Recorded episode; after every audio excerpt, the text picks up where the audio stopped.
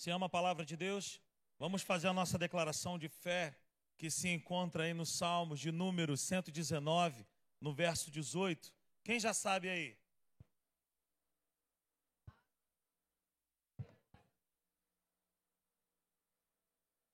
Vamos ler de novo lá, vamos ler junto. Ficou um negócio. Vamos lá? Abre os meus olhos para que eu veja as maravilhas da sua lei. É isso que você deseja? Você está com seu coração aberto nessa noite? Você deseja receber algo novo da parte de Deus nessa noite? Amém? Glória a Deus. Nós estamos pregando aí uma série de mensagens e o tema dessa série nova de mensagens aí é Está na hora de crescer.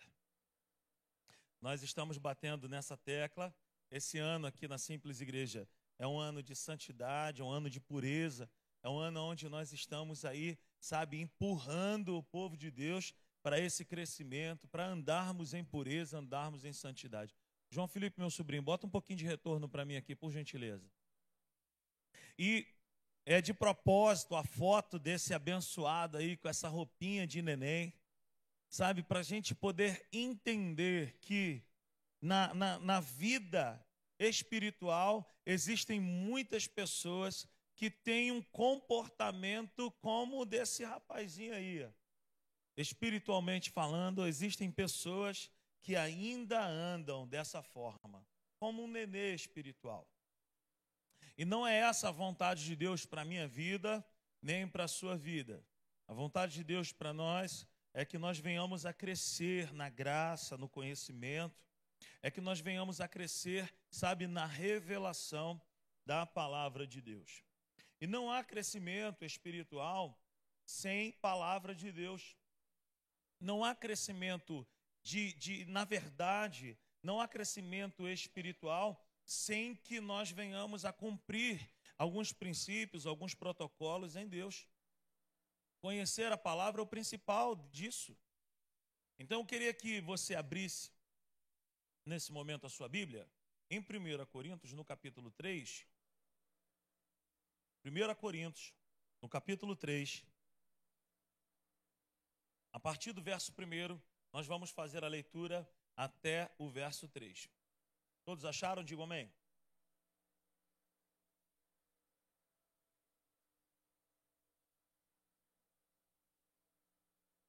Acompanhe comigo, por favor. O apóstolo Paulo ele fala assim: ó, irmãos, não pude falar a vocês como a espirituais, mas como a carnais, como a crianças em Cristo. Dei a vocês leite e não alimento sólido, pois vocês não estavam em condições de recebê-lo. De fato, vocês ainda não estão em condições, porque ainda são carnais. Porque, visto que há inveja e divisão entre vocês, não estão sendo carnais e agindo como mundanos? É interessante que o apóstolo Paulo, ele está falando isso para uma igreja. Ou seja, ele está compartilhando essa palavra com pessoas que já conheciam as escrituras. É a nossa realidade. Então, o que, que significa isso? Que o fato de você pertencer a uma comunidade cristã, que o fato de você permanecer e pertencer a uma igreja não nos garante que nós estamos crescendo de maneira espiritual. O crescimento espiritual, ele é é individual e ele precisa ser desejado. Como crescer espiritualmente? Eu preciso desejar. Eu preciso mudar o meu alimento. O apóstolo Paulo ele fala aqui que durante um tempo é, é, o leite é bom. Mas só que esses irmãos da igreja de Corinto, eles já precisavam mudar o alimento. Você já parou para pensar que o apóstolo Paulo, ele não está falando mal do leite. Ele está falando mal que as pessoas precisavam trocar o alimento. O leite, o apóstolo Pedro, depois ele vai falar isso, ele fala assim: a desejai ardentemente o leite espiritual. O início de uma caminhada cristã ele se baseia nisso, nos princípios é, é, elementares, básicos da palavra de Deus. Até uma novidade: no mês de junho, a gente vai começar aqui um discipulado com todos aqueles que têm recebido a Cristo e com você que deseja crescer no conhecimento de Deus. Então, o nome desse, desse curso que nós estaremos ministrando aqui aos domingos à tarde é Meu Discipulado é Simples. Se você quiser conhecer mais sobre as Escrituras de Deus, esteja com a gente. O meu discipulado é simples, é a palavra de Jesus. Sabe? Então, o que o apóstolo Paulo está, faz, está falando é o seguinte: ó, você precisa crescer, você precisa romper. E ele identifica que dentro da igreja existiam problemas de quê? De divisão, de inveja, de facção. E, e, é impossível dizer que nós somos cristãos maduros se dentro de nós ainda habita pensamentos, sentimentos e comportamentos de criança. Quem deseja crescer em Deus aí? Amém? Tem seis pessoas nessa noite que desejam crescer. Quem deseja crescer em Deus aqui nesse lugar? Você deseja conhecer as Escrituras? Você deseja amar mais e conhecer mais a palavra de Deus? Então comece a anotar essas telas aí que a gente preparou. Pense nisso, ó. Um dos maiores inimigos de uma vida madura na fé é a inconstância. Eu quero falar sobre isso. Eu quero falar sobre esse aspecto de um comportamento que a criança tem. Toda criança, ela tem problema com a inconstância. E espiritualmente falando, uma das coisas que mais irritam no ministério pastoral, por exemplo, é você lidar com pessoas inconstantes. Uma pessoa inconstante dá trabalho para pastor. E quem está falando aqui nessa noite é alguém que foi muito inconstante. Uma das minhas orações que eu mais fazia era: Jesus, obrigado pela tua paciência. Porque eu era muito inconstante. Uma hora eu queria Deus, outra hora eu já não estava, eu estava frio. Eu nunca tirei os meus pés da casa de Deus. Mas eu era inconstante no relacionamento com Deus. Você já parou para pensar, você que é pai, se o teu filho falasse com você só de vez em quando? Você gostaria disso? É lógico que não. Todo pai, toda mãe deseja ter relacionamento com seu filho. E um filho, ele não se relaciona com seus pais só quando ele é presenteado, por exemplo. Ele precisa se relacionar sempre com os seus pais.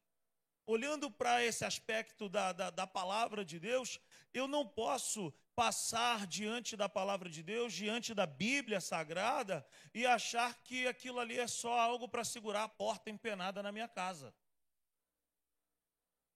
Eu preciso entender que Deus me chama para um relacionamento íntimo e mais profundo com Ele.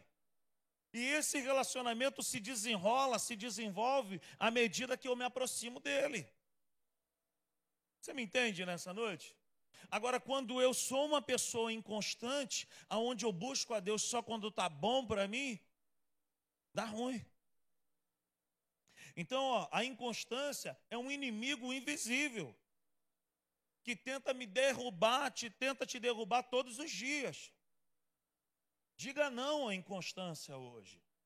Saia desse lugar com uma revelação dentro de você de que você não pode mais ser alguém inconstante. Amém? Falta de constância. São algumas definições da palavra inconstância. Ó. Falta de constância, falta de firmeza. É uma tendência a mudar de ideia, a mudar de opinião, a mudar, sabe, de atitude. Ó, volubilidade ou instabilidade. Uma pessoa que é inconstante é alguém que não merece confiança. Uma pessoa inconstante que um dia está bem, outro dia não está bem, você não pode colocar nada nas mãos dessa pessoa. Por quê? Porque ela falta constância. A qualquer momento ela pode parar. A qualquer momento ela pode desistir. Uma pessoa que é inconstante falta firmeza. Você não sabe se você pode colocar um copo de vidro na mão dessa pessoa. Ela muda de ideia constantemente. Ela é uma pessoa que toda hora fala, Deus falou comigo isso aqui. Aí na primeira adversidade ela fala, Deus não falou não. Ela é uma pessoa que muda de opinião. Uma hora ela quer, outra hora ela não quer. Por quê? Porque ela é inconstante, ela é criança. As crianças são assim. Ela é alguém que carrega essa marca aí, ó, volubilidade. Sabe, alguém que é inconstante, alguém que varia. Instabilidade. Eu tenho rompido aqui o meu joelho esquerdo, menisco e ligamento cruzado. É algo que é instável para mim. Uma vez eu fazendo umas entregas dentro do aeroporto do Galeão, eu estava cheio de caixa, eu fui fazer uma manobra simples, eu fui. To... De vez em quando, gente, eu estou pregando aqui, o meu joelho sai do lugar. Você acredita nisso? Mas ele sai, de vez em quando eu dou uma balançada nele assim, ele volta. Mas nesse dia, Leandro, lá no aeroporto do Galeão, eu tomei um tombo, caí, mas eu caí bem, eu caí bonito. Eu caí com as caixas, mas eu fui, olhei para o pessoal assim, ele me levantei. Mas eu tenho instabilidade no meu joelho esquerdo. E porque eu tenho instabilidade no meu joelho esquerdo, o que, que acontece? Eu não confio muito. Eu entro no carro, você vai ver que eu entro no carro para dirigir, eu entro igual mulher de saia. Eu sento primeiro, boto as pernas para dentro. Entendeu? Já viu mulher de saia entrando no carro para dirigir? Senta primeiro, bota a perna. Eu faço assim. Por quê? Porque um dia eu fazendo uma entrega, ah, Jesus, que Deus a tenha aquela Fiorino, papai. Eu lá naquela Fiorino, lá na Tijuca, uma vez, eu fui entrar no carro, o joelho saiu do lugar. E a diretora do hospital, tira esse carro daí. Eu falei, meu joelho saiu do lugar. Aí ela, tu não me xinga não, hein, garoto. Eu nem xinguei. Era o meu joelho, eu estava cheio de dor. Por quê? Porque o meu joelho era instável. Quem é inconstante é alguém que é instável, você não confia. Você não consegue confiar. Você confiaria a sua vida nas mãos de um médico, ou nas mãos de um piloto de avião, ou nas mãos de um engenheiro que não fosse firme em suas ideias, ou que fosse instável em seu trabalho? Você, já, você contrataria. Que a gente tem um engenheiro aqui nessa igreja, que é a coisa mais linda do mundo, meu irmão está ali. Você confiaria a sua obra da sua casa em um engenheiro que chegasse e falasse assim: olha só, seu Rodrigo, é, é, é olha só, na minha faculdade lá, é, é, é aí eu, eu, eu acho que dá três metros aqui, é, mas, mas eu acho. Ou você chegaria num hospital e falava assim: ó, ah, eu sou o paciente Rodrigo, eu vim para fazer a cirurgia. Sabe, eu fiz aquela cirurgia Glória a Deus. Agora, recentemente, a vasectomia, aleluia. Imagina você chegar lá para fazer a vasectomia, o cara fala assim, rapaz, eu não entendo muito bem disso não. Oh. Jesus, Natália que me recebeu lá depois da cirurgia, falei, Natália, tá tudo certo? Tá tudo bem, minha filha? Você confiaria a sua vida nas mãos de um médico que fosse, que variasse? Rapaz, eu não sei direito como é que esse negócio, nem por onde começa. Você confiaria a sua vida, vai, você vai pegar um voo daqui para São Paulo, gente, 40 minutos de voo. E aí chega lá, o, o piloto está assim, ó. Aí o pessoal da comissaria de bordo, o que, que foi, é, piloto? Rapaz, hoje o negócio não está firme. Não sei, eu não estou bem hoje eu não estou bem, eu, ó, eu, eu não garanto que a gente vai. Tu vai entrar num voo desse? E andar de avião já é problemático, porque a oficina fica embaixo. Tu está lá em cima no avião. O piloto fala assim: gente, estão com um problema aqui no avião, a gente vai precisar arrumar uma oficina. Como é que faz? Aí você imagina, você confia a tua vida num piloto desse, Júlio? O piloto falar para tu assim: ó, gente, hoje eu não estou bem, meu nome é, é, Fulano de Tal. Nome de piloto é o que, geralmente? Sérgio eu sou, do, eu sou piloto Sérgio, não sei o quê. Gente, hoje eu não estou bem. Estou com um problema em casa. E, e, deixei a família um pouco assim hoje. E eu estou aqui para levar você e a sua família para São Paulo. Eu não garanto que esse voo vai chegar, não, gente, porque eu não estou bem. Tu entra no avião? Meu irmão, eu saio no tapa com ele. Falo, abre a porta. Abre a porta, eu vou embora. Nós não confiamos em pessoas que são inconstantes, que variam. Nós não confiamos em pessoas que não garantem a palavra. Nós não confiamos em quem não transmite confiança. Por que Deus confiaria em pessoas inconstantes? Ei, deixa eu te falar uma coisa. Se você quer mais de Deus, se você deseja mais de Deus, deixa eu te falar uma coisa. Coloque de lado a inconstância. Por quê? Porque Deus não confia a sua presença, a sua glória, a sua majestade, a sua palavra em pessoas inconstantes. Por quê? Porque Deus não coloca nada em nossas mãos que tem valor nas mãos de quem não tem capacidade de suportar. Deus não confia nos inconstantes. A vontade de Deus é que o seu povo seja constante. Que seja um povo que assíduo. Por isso que a gente sempre diz, a simples igreja não é um lugar para você frequentar, é um lugar para você pertencer. A vontade de Deus é que o povo dele seja um povo firme, um povo convicto, um povo estável e um povo confiável. A Natália acabou de dar uma palavra aqui poderosa. E meu irmão, deixa eu te falar. É a vontade de Deus que a sua vida seja próspera, que a sua vida seja abençoada. É a vontade de Deus que a sua família seja uma família, sabe, é, abençoada. É a vontade de Deus que você cresça no seu trabalho. É a vontade de Deus que você é, é, é almeja, anseia nele pelos melhores lugares dessa terra. Mas existe uma vontade de Deus para a sua igreja que o povo de Deus amadureça. Eu sempre digo isso. Eu desejo que a igreja cresça, eu desejo que a gente possa sair desse lugar, ir para um lugar maior, onde a gente receba famílias, onde o nosso departamento infantil cresça. Querido, mas nós precisamos ter essa santa preocupação.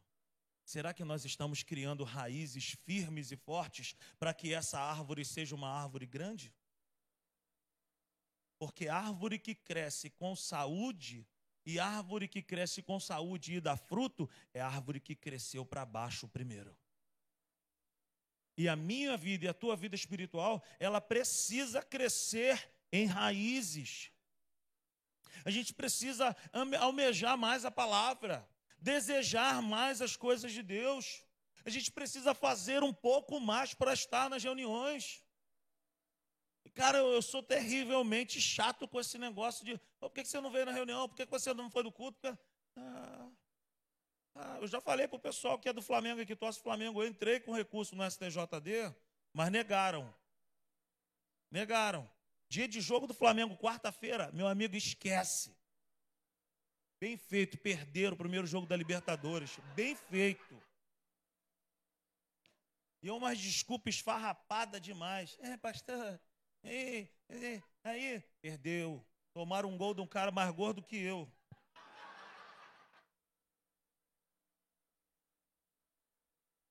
Então, assim, eu, eu, eu sou. Cara, eu amo a obra de Deus. Eu amo a casa de Deus. Eu amo Deus. E eu quero que isso seja uma realidade para todos nós. Eu falo brincando, mas é verdade. É necessário que dentro de nós a gente possa crescer nisso. Pô, eu preciso ser alguém mais assíduo na obra de Deus. Eu preciso ser alguém que chega mais junto na casa de Deus. Eu preciso ser alguém mais constante com Deus. Eu não posso achar que a Bíblia é só um lanche. Querido, a Bíblia é a principal alimentação na vida de um cristão. Tem que ler a Bíblia, tem que orar, tem que buscar Deus. Aleluia. Preste, preste atenção nisso, ó. A diferença entre os maduros e os imaturos não se baseia na perfeição. Deus não espera de mim nem de você perfeição, querido. Ele sabe que não vai encontrar. Deus não vai ficar esperando em mim e em você algo que Ele não vai encontrar. E Deus sabe, porque quando Ele envia Jesus, Ele envia alguém perfeito para andar com gente imperfeita. E se nós estamos aqui hoje, e se você conhece uma porção de Paulo, de João, de Saulo, disso e daquilo, é por causa desses apóstolos lá atrás, que eram pessoas imperfeitas, mas que eram pessoas constantes. Não desistiram por qualquer coisa. Não deixaram de pregar por qualquer perigo. Você consegue entender isso? Deus não está procurando perfeição em ninguém. Agora, Deus está procurando o que? Gente que deseja ser transformada. E ó, ó, a diferença entre os maduros e os imaturos não se baseia na perfeição, mas se faz na medida de constância. Eu preciso, na segunda-feira, desejar mais a Deus do que eu desejei hoje. Eu quero mais de Deus. E você precisa clamar por isso hoje. Jesus, me ajuda. Eu quero firmar os meus pés na tua casa. Eu quero firmar os meus pés na tua palavra. Eu não quero ser alguém volúvel, alguém que uma hora quer, outra hora não quer, uma hora vai, outra hora não vai. Chega disso. Abra sua Bíblia comigo aí, em Efésios. Efésios, no capítulo 4. Nós vamos fazer a leitura a partir do verso 11 e vamos ler até o verso 14. Amém? Você está anotando a mensagem dessa noite? Quem está anotando aí? Sim ou não? Isso aí, isso anota mesmo.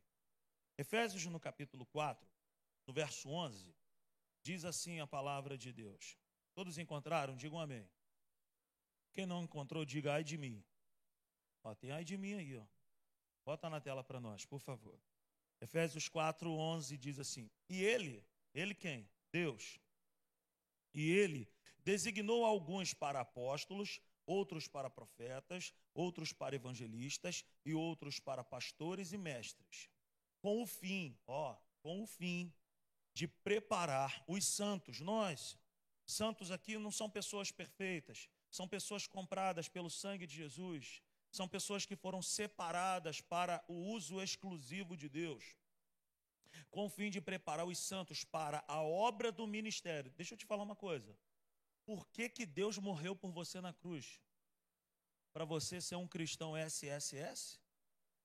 Salvo, sentado e satisfeito? Não. Jesus morreu na cruz por mim e por você, para que nós pudéssemos nessa terra dar continuidade à obra dele. Então, no 12, com o fim de preparar os santos para a obra do ministério, para que o corpo de Cristo, a igreja, seja o que? Edificado. Até que todos alcancemos a unidade da fé e do conhecimento do Filho de Deus e cheguemos à maturidade, atingindo a medida da plenitude de Cristo. O propósito é que não sejamos mais como que, gente? O propósito é que não sejamos mais como crianças por quê? Ah, levados de um lado para o outro pelas ondas, nem jogados para cá e para lá por todo vento de doutrina e pela astúcia e esperteza de homens que induzem ao erro. Ei, o apóstolo Paulo ele está dizendo coisas aqui profundas e maravilhosas para nós. Ele está dizendo que a obra de Cristo na cruz e que a obra de Cristo na cruz foi só o início. Foi só o início. Existe uma jornada toda pela frente. E ele preparou pessoas na igreja para quê? Para nos desenvolver, para nos amadurecer. Qual a vontade de Deus para o seu povo? Qual que é a vontade de Deus para o seu povo? Ter um povo preparado. Oh, meu irmão, minha irmã, deixa eu te falar uma coisa. Eu sei que de repente você ama estar aqui na igreja. Pode ficar à vontade. Isso aqui, meu irmão, não é meu, isso aqui é do Senhor. Você tem livre acesso, fique à vontade aqui. Mas existe uma vontade de Deus para a minha vida e para a tua vida. Ó, e são essas coisas aí, ó. Ter um povo preparado. Um povo despreparado pode possuir excelentes ferramentas, mas sem preparo não se tem progresso.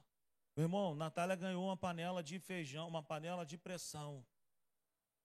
Natália falou assim: a gente precisa, precisa comprar uma panela de pressão. Eu falei: não, show. Vou ir numa loja dessa aí. Ali no, no, na praça de Jardim América vende cento e poucos reais. Panela velha que faz comida boa, né? Chegou uma caixa lá, desse tamanho. Panela de pressão grande, gente. Isso aí dá para fazer uma feijoada boa. Tirou da caixa, eu falei, diferente, tem tomada. Panela diferente. Não, não é no gás, não? Não, tomada, liga na tomada. Irmão, deixou o feijão lá.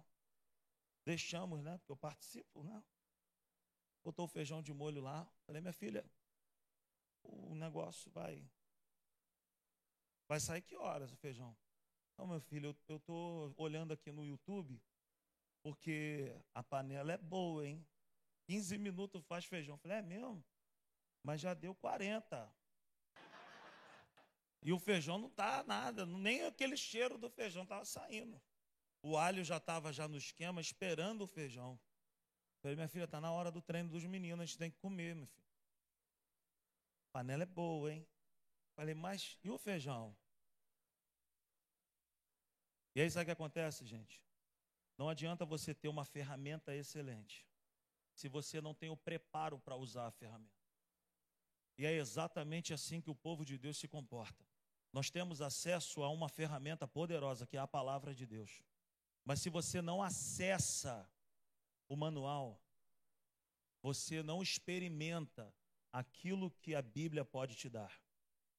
Você pode ter uma televisão poderosa em casa, como, como a gente tinha uma lá em casa também. Muito legal. Aí esses dias o Rafael e a Rebeca foram lá em casa e falaram assim: tem Netflix aqui, tem YouTube. Aí eu já estava aí, essa tava pão aí, ó. Por que, que a gente não usufruía do bem? Porque não leu o manual. Só usava para jogar videogame. Nicolas e Tito.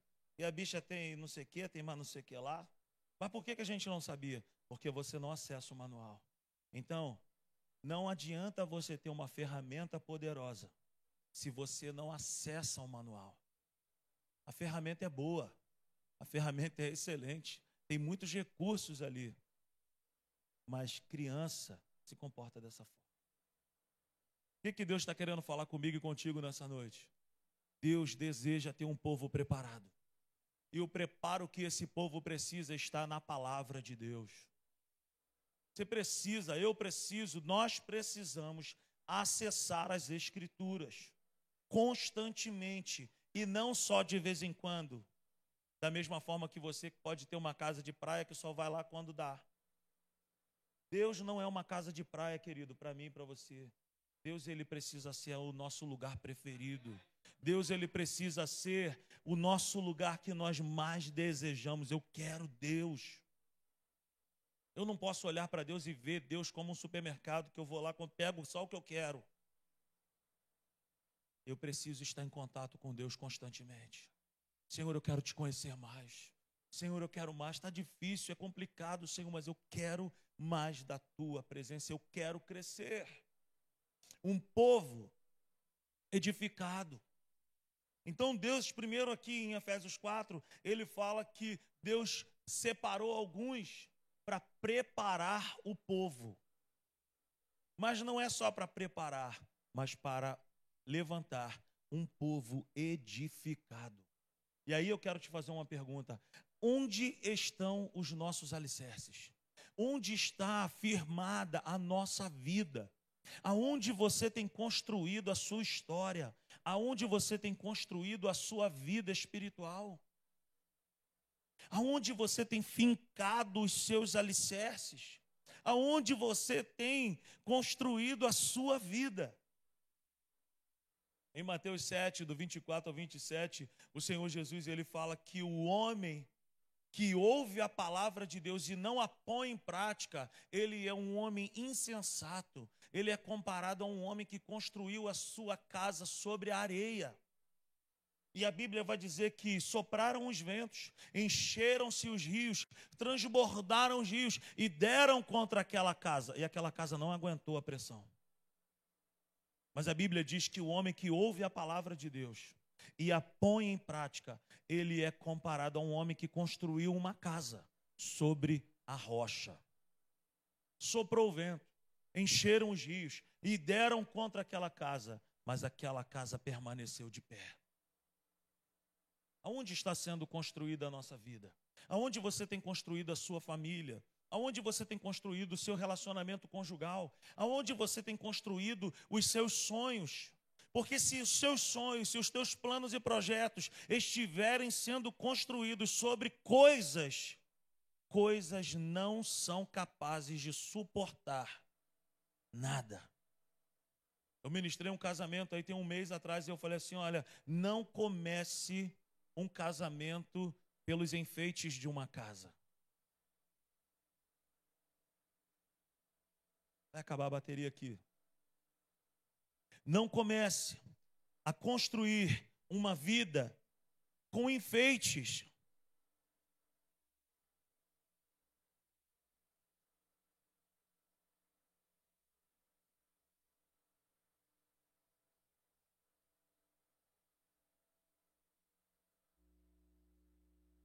Som, som, aí. Não construa a sua vida sobre coisas. Busque a Deus. Onde tu estás, Senhor? Eu quero construir a minha vida no Senhor. Eu quero mais da tua presença. Senhor, até aqui a minha vida tem sido devastada mas a partir de agora eu quero ser alguém constante na tua obra, alguém constante na tua casa, alguém constante na sua palavra. Construa a sua história em Cristo e não em coisas. Não se constrói nada de valor sobre um lugar inseguro. Como construir uma vida espiritual madura sem fundamentos firmes? Quanto tempo você tem colocado diante de Deus para ler a palavra de Deus? Quanto tempo você tem investido? Obrigado, Caio. Quanto tempo você tem investido de leitura bíblica? Quanto tempo você tem investido, sabe, em buscar a direção do Espírito Santo para a sua vida e para a sua família? Você só vem para a igreja aos domingos e, e quarta-feira você pode estar aqui e não vem por quê? Tem culto dos jovens e você não vem por quê? A gente orienta a fazer atos, a escola de liderança, você não faz por quê? Aqui na igreja tem isso, tem aquilo, você não vem por quê? Porque nós só buscamos aquilo que é uma prioridade para nós. Se Deus se a palavra de Deus for algo só legal e não for algo prioritário, a nossa vida nunca sairá do lugar. Deus não é legal, querido, somente. Deus não é um amiguinho para você sentar ali no ponte da família e bater um papo com ele. Ele é Senhor, ele é Rei, ele é Mestre, ele é Deus, ele é, ele é dono da nossa história. Eu preciso caminhar com Ele todos os dias da minha vida, dizendo: Senhor, toma o teu lugar na minha vida, me orienta, me dá sabedoria. Eu não quero ser como uma criança que um dia quer, que outro dia não quer. Um dia eu estou na igreja, outro dia eu não estou na igreja. Pelo amor de Deus, acabou esse tempo. O propósito é que não sejamos mais como crianças. Outra coisa que o apóstolo Paulo fala a respeito da vontade de Deus. A vontade de Deus é o quê? Ter um povo preparado. A vontade de Deus é o quê? Ter um povo edificado. A vontade de Deus é o quê? Que nós não sejamos mais como crianças. Não é mais a vontade, não, não é esse o propósito, não é isso que Deus tem para a nossa vida. Chega de comportamento de criança. Chega de viver como uma criança. É né, chegado o tempo de nós humilharmos o nosso coração diante dele e falarmos: Senhor, eu quero mais de ti. Eu quero crescer no conhecimento do Senhor, eu quero mais. Sabe por que Deus deseja ardentemente que eu e você deixemos de ser como crianças? Você sabe por quê? E aí eu quero começar a parafrasear é, de, de, dentro de, um, de uma experiência como pastor de igreja. Porque crianças variam como as ondas. Crianças são muito inconstantes. Você já viu uma onda igual a outra? Assim é uma pessoa que é inconstante. Um dia ela está em cima, outro dia ela está lá embaixo. Um dia ela está aqui, outro dia ela não está aqui. Ah, e aí, meu irmão, como é que você está, querido? E a gente fala com essa voz assim para tratar né, a pessoa. E aí, meu irmão, como é que você está, querido? Ah, pastor, não está nada bem. Ah, mas não era você na semana passada que estava voando nas asas do Espírito? Pois é, pastor. Hoje eu não quero mais, hoje eu estou assim, hoje eu estou assim. É assim, gente como criança, inconstante, que varia. Um dia está em cima, outro dia está embaixo, um dia quer, outro dia não quer. Crianças espirituais. E ó, deixa eu te falar, tempo de igreja não garante maturidade espiritual. Eu conheço uma porção de homens e mulheres que chegaram ontem aqui, mas que já são mais maduros na fé do que uma porção de marmanjo. Tem gente que me incomoda e é um incômodo bom que me manda mensagem. Pastor, e essa palavra aqui, como é que é? Ah, meu irmão, eu fico empolgadão com isso. Eu fico muito feliz com isso.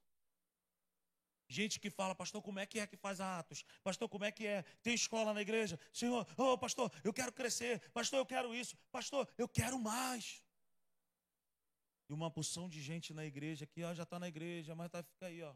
SSS, sentado, salvo, sentado, satisfeito. Aleluia. Acabou o culto, vou embora. Não se enturma com ninguém, não procura nada para fazer. Querido, esses bancos aí, eles servem por duas horas apenas. Quando nós nos levantarmos daí, é guerra. Jesus, eis-me aqui. O que, é que o Senhor quer fazer? Aonde o Senhor quer me levar? Para quem que o Senhor quer me usar? Senhor, eu quero ser útil na tua casa. Senhor, eu quero ser útil na tua obra. Eu quero falar do teu amor para alguém. Eu quero ser alguém que vai orar por um enfermo. Ei, gente, Deus está contando comigo e contigo. Estava falando para os nossos colaboradores hoje aqui de manhã. As televisões em Jardim América estão pregando mais do que nós. Porque a gente tem propaganda da igreja na academia ACP. Eu passo lá, o pessoal deve até falar assim: engraçado, ele está aqui, mas não vem na academia, né? Passo comercial da igreja lá na padaria da Rua 7, passo comercial da igreja lá no, no restaurante American Grill.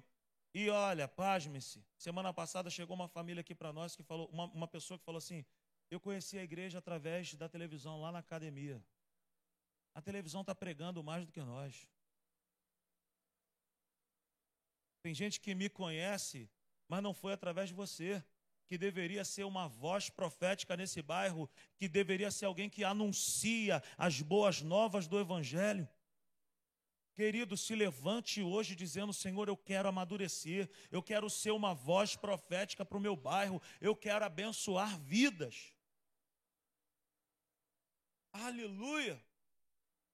Crianças são distraídas por qualquer coisa sem valor.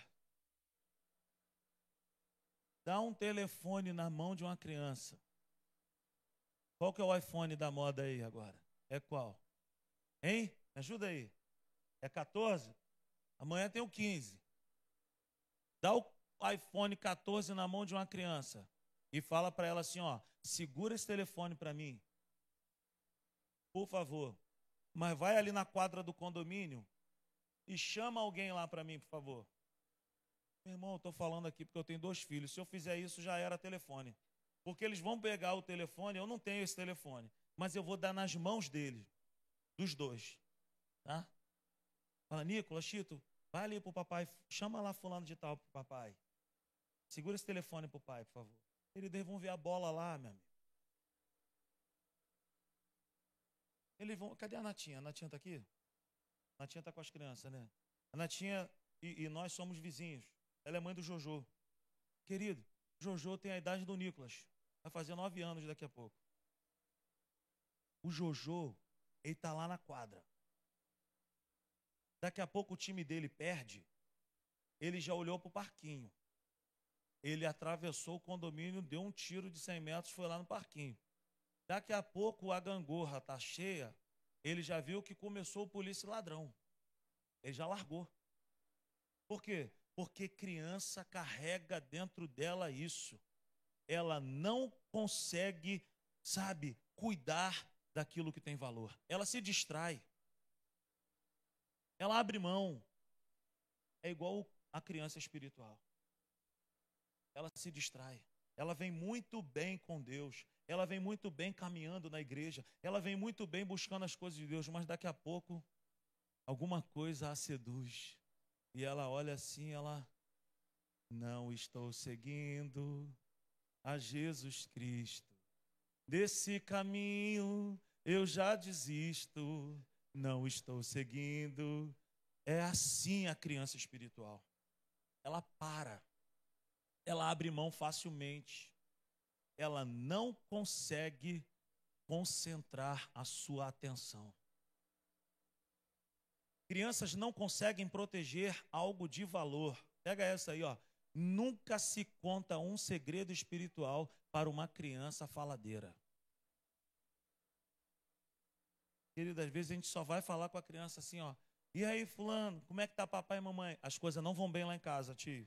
Essa semana, meu pai, caramba, meu pai aprontou dentro de casa, chegou doidão.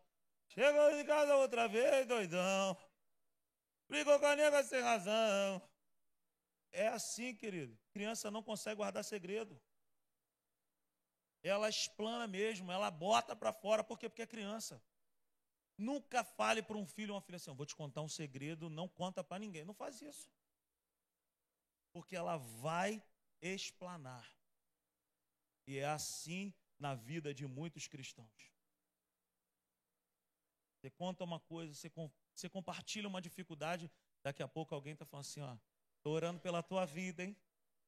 Já era, querido. Já era, virou fofoca. A gente está falando essas coisas assim, mas é para nós olharmos para dentro de nós e falar: Senhor, Senhor, sou eu essa pessoa? Eu sou alguém confiável, Senhor. Eu sou alguém que é capaz de suportar algo grande, de segurar algo grande? Ou eu sou alguém que vario muito, que começo bem as coisas e não termino? Oh, meu Deus. Crianças são empolgadas, mas desempolgam diante de uma adversidade. Tem muitas crianças espirituais que chegam para a gente e falam assim: Pastor, estou com um projeto. Pastora, estou com um projeto aí para a gente fazer. É mesmo, é? É. Como é que é? Ó, a gente vai fazer assim, a gente vai fazer assado, vai ser assim, coisa e tal. Beleza. A gente pode fazer? Pode. Com quem que a gente pode contar? Aí a gente vai e devolve assim: Você é a pessoa. Não, pastor, não. Ou então, quando pega, a pessoa vai e diante da primeira adversidade, ela não é bem assim. Ah, Senhor, é tão difícil. Porque crianças são assim, cara. Crianças começam tudo muito empolgadas. E existe uma diferença muito grande em ser empolgado e animado. Pessoas empolgadas começam muito bem, mas terminam mal. Ou não terminam. É por isso que tem uma porção de casamento destruído porque se colocar duas crianças dentro da mesma casa, dá ruim. Empolgação não garante família, não garante casamento, não garante nada. Tem gente que fala, pastor, eu tenho um sonho ministerial, eu quero ser pastor. Fala, é mesmo? Tu quer mesmo? Você quer mesmo? Mas tu quer mesmo?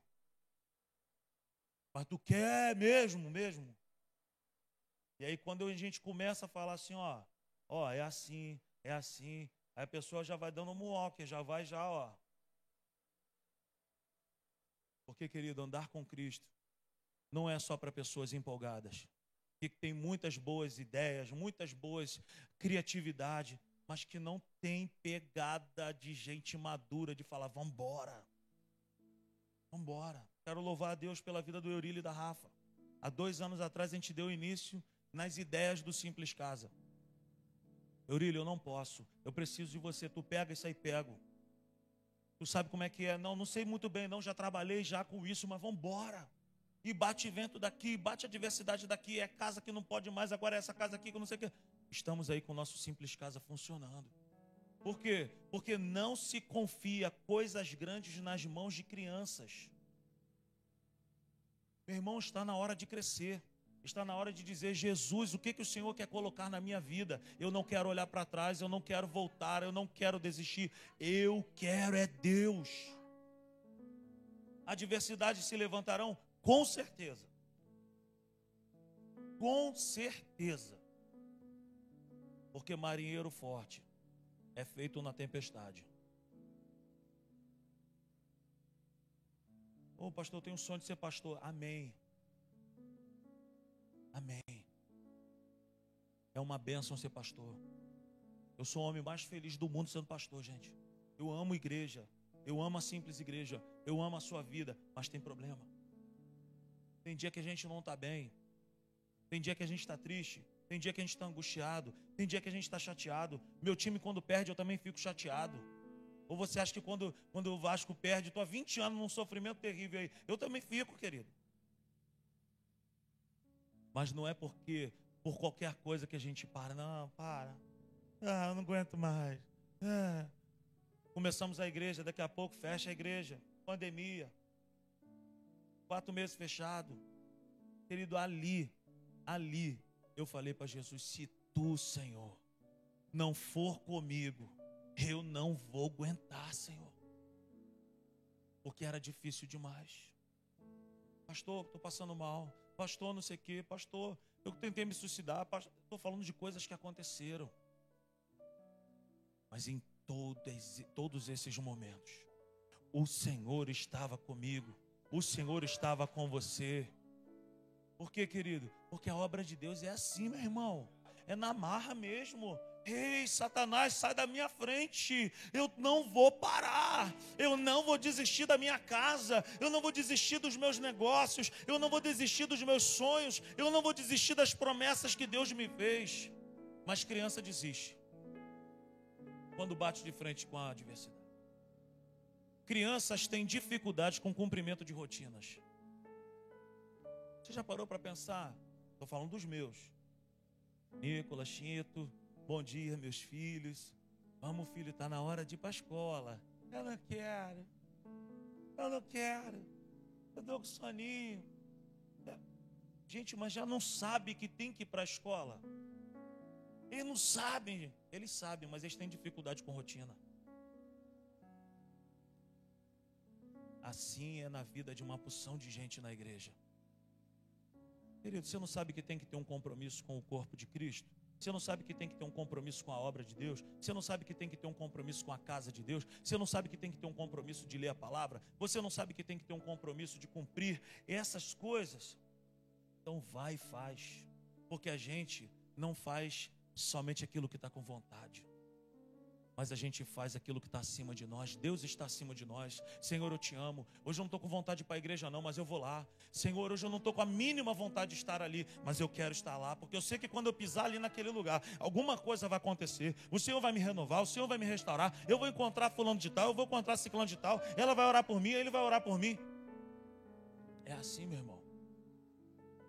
Agora, se nós não abrirmos o nosso coração para amadurecermos em Deus e criarmos essa rotina, esse compromisso, essa atitude de firmeza, a gente não cresce em Deus.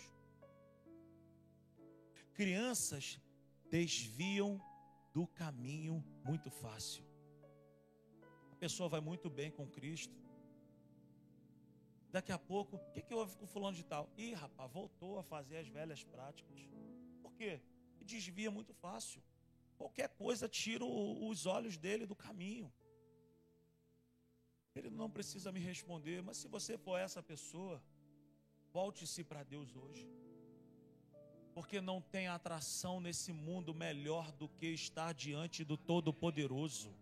Não tem prazer melhor nesse mundo do que poder dizer: Eu sou filho de Deus. Senhor, está difícil demais, mas eu não quero me desviar do teu caminho. Eu não quero perder o foco em ti. Eu não quero me afastar da verdade da tua palavra. Crianças têm variação de humor quando são contrariadas. Eu não, eu não vou mais para a igreja. O pastor passou por mim e não falou. Eu não vou mais para a igreja. Porque na hora que, que acaba, gente, quarta-feira eu saí daqui com uma fome terrível, mas me dei bem. Me dei bem. Olha lá o Giovanni, o culpado. Gente, eu acabo de pregar aqui com a fome de dez crentes. E aí veio a notícia triste. Pastor, sinto muito lhe dizer, mas sopa de ervilha acabou. Cachorro quente acabou, tudo acabou culpa foi dele, do Giovanni. Mas Deus, mas Deus exalta. Porque quando acabou o culto, eis que Deus enviou Maurício aqui na frente. E ele falou para mim assim: a Tati está acabando de fazer um tabuleiro de lasanha. E ela é alta, e ela é grande. E lá fui eu para a casa do Maurício e da Tati. Comi dois pratos de lasanha, Giovanni. Para honra e glória de Jesus. Você imaginou? Que? Eu sou o pastor da igreja. Não guardaram sopinha de ervilha para mim? Que que é isso? Mas tem gente que quando é contrariada, quando não faz a vontade dela na igreja, misericórdia. Misericórdia, eu não quero mais nada com essa igreja. Criança. Quero porque quero, porque quero. Tem que ser do meu jeito. Você é assim? Se você é assim, abra o teu coração hoje. Fala, Senhor, transforma a minha vida. Porque eu quero ser alguém maduro. Eu quero crescer em Ti, Jesus. Crianças não têm limites entre a hora de brincar e a hora de coisas sérias. Nicolas, Chito, tá na hora, vamos embora. Quem, quem mora lá no condomínio sabe, eu dou assovio. E às vezes eles vão subir, eles sobem as escadas marchando. Tal, tal, tal. Que isso, rapaz? Eu não queria parar de jogar, mas está na hora de tomar banho, tem que escovar dente, tem que jantar. Amanhã tem aula, amanhã tem que acordar cedo. Mas eu quero brincar, eu quero brincar. Assim também é na vida de muitos crentes. Só quer brincar, brincar, brincar o tempo inteiro. Brincar, brincar, brincar, brincar. Ei, é chegado o tempo da gente ter compromisso com a verdade. Crente brinca, joga futebol. Ontem eu fui humilhado lá na Gronche, gente. Eu e Bismarck. Perdi de 18 a 3. Olha lá, ali, o causador ali da, da minha derrota está ali. O nome dele é Rafael. Tá ali, ó, Rafael e Marlon. Me pegaram ontem em Bismarck lá, tô cheio de dor no corpo. Me arrebentaram, 18 a 3. Crente brinca, crente vai na pizzaria, crente vai no cinema, crente vai para vai passeia, vai para casa de praia. Agora crente entende e tem tempo para tudo. Ei, está na hora de brincar. Ei, mas agora está na hora de ler. Está na hora de alimentar o espírito. Está na hora de buscar a Deus. Querido, eu vou dar o meu exemplo aqui. Eu não vou para viagem nenhuma, por melhor que seja o lugar, sem levar minha Bíblia. Em algum momento do dia, eu posso estar diante de uma beleza natural linda, mas eu tenho que estar com a palavra. Eu tenho que estar orando. É assim que se constrói uma vida madura, uma vida, sabe, firme. Crianças não conseguem discernir um perigo iminente. Crianças não dão créditos, não, dá cre... não dão crédito aos avisos de perigo. Não sobe aí, fulano. Não toca aí, fulano. Não bota o dedinho na tomada, fulano. E assim é na vida de muitos cristãos. Ah, para de assistir isso, cara. Para de brincar com esse negócio de pornografia, isso vai acabar com o teu casamento. Para de ficar botando esse lixo dentro da tua casa através de música, através de vídeo pornográfico. Para com isso. Mas, pastor, pastor, eu sou viciado nisso. Ele está te matando aos poucos. Isso serve para as mulheres também. Para de conversinha fiada no trabalho. Ai, mas ele é um gatão. Pai, esse quem é muito firme não. Vai estar vai tá querendo te, te, te rebentar, acabar com a tua casa, com o teu casamento. E a gente, como pastor, fica assim: para com isso, para com isso, isso não é legal não. Mas, pastor, desde os meus 13 anos, pastor, que eu não sei o que, não sei o que, não sei o que. Querido, seja radical com aquilo que está tentando te matar. Jesus ele fala assim: se a tua mão direita te faz pecar, arranca. O olho direito te faz pecar, arranca. Eu não estou falando para tu chegar aqui semana que vem assim, não. O que, que houve? Pô, tu falou? Não é isso, não, meu irmão. Mas eu estou falando para você ir lá na raiz do pecado. Para você ir lá na raiz do problema, encarar de frente e falar: Eu não quero mais você. Mude hábitos, mude pessoas, mude lugares. A única coisa que não pode mudar é Cristo assentado no trono. Aleluia. Crianças não conseguem se limpar sozinhas. Pai, acabei. Ô, oh, meu irmão. Ô, oh, tá lá. Ô, oh, pelo amor de Deus. Pai, lá em casa são dois. Acabei. Sempre precisam dos outros para se limparem, para limpar as suas sujeiras. Criança. Quem não é maduro na fé é assim também. Pastor, fiz uma besteira, pastor. Ah, pastor, eu fiz uma burrada. Ah, o que, que houve? É, eu estava lá no trabalho, aí uma menina, sabe como é que é? Ela estava varrendo assim, ó. Diga onde que você vai que eu vou varrendo. Ela estava lá varrendo. E quando eu fui ver, pastor, eu estava dentro do motel com ela. Eu falei, é mesmo? Perigo, gente. Não brinca com aquilo que quer te matar. Não brinca com aquilo que quer destruir teu casamento. Não brinca com aquilo que quer destruir tua vida. Não brinca com aquilo que está querendo destruir você. E aí depois vem, pastor, o que, que eu faço? Vai se humilhar diante de Deus, querido. Se prostra diante do Senhor. Sabe por quê?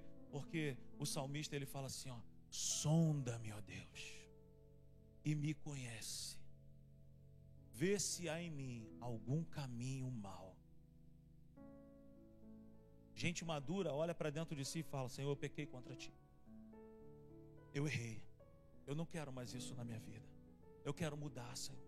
Tá tudo sujo. Como eu falei aqui na semana passada, eu prefiro lidar com o cara que chega para mim e fala: Pastor, eu jogo no bicho. Eu, eu, sou devoto de São Jorge. Pastor, eu, eu, olha só, eu sou do, dali. Ó, eu, pastor, eu, eu fumo maconha, eu cheiro cocaína, já usei crack. Senhor, ô, pastor, eu tenho mulher na rua. Eu prefiro lidar com uma pessoa que chega diante de mim e fala a verdade. Porque esse cara está disposto a tudo para mudar. Do que pessoas que gente que chega é, é, é. Chega disso, gente. É tempo de crescer. É tempo de rasgar o coração. É ano de santidade e pureza. Aqui sim. Se você ama Jesus, você não vai sair desse lugar. Semana que vem você vai voltar. Sabe por quê? Porque aquele que é filho ama a correção. Eu não tenho medo algum de falar isso que nós estamos falando nessa noite. Sabe por quê? Porque eu tenho minha consciência em Deus. Porque eu também estou sentado com você nessa noite dizendo: Jesus, eu quero também. Eu quero aprender também. Jesus, eu quero crescer também. Aleluia. Deus não confiará o seu poder e a sua presença para um povo que ainda anda nas fraldas de uma vida infantil e não anda em uma vida forte, constante e robusta em Deus. Aplauda a palavra do Senhor nessa noite. Se coloque de pé.